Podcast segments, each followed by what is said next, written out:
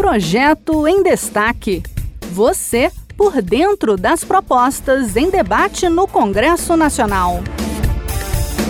Pedir uma comida ou comprar um produto e receber na porta de casa tornou-se um hábito em muitos lares, principalmente por conta da pandemia. Mas a comodidade veio também com uma nova ameaça. Criminosos passaram a se disfarçar de entregadores para aplicar golpes ou praticar assaltos.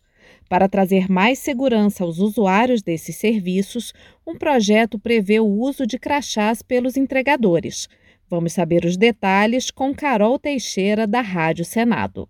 O projeto determina o cadastramento detalhado dos entregadores e a disponibilização dos dados pessoais nos aplicativos, além da colocação de uma etiqueta com QR Code de segurança visível na mochila do profissional. Está prevista ainda a utilização de crachá e o pagamento de multa em caso de descumprimento das regras. Com os estabelecimentos fechados por causa da pandemia, os serviços de entrega e de delivery cresceram rapidamente. Entretanto, criminosos passaram a usar desse meio para se disfarçar de entregador e aplicar golpes ou assaltar pessoas. Em abril, aconteceu um latrocínio cometido por um falso entregador, vitimando um universitário no estado de São Paulo.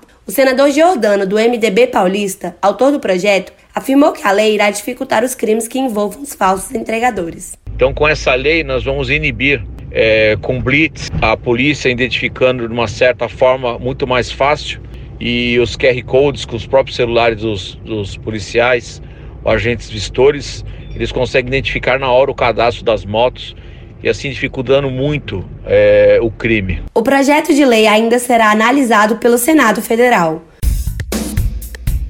Este foi o projeto em destaque.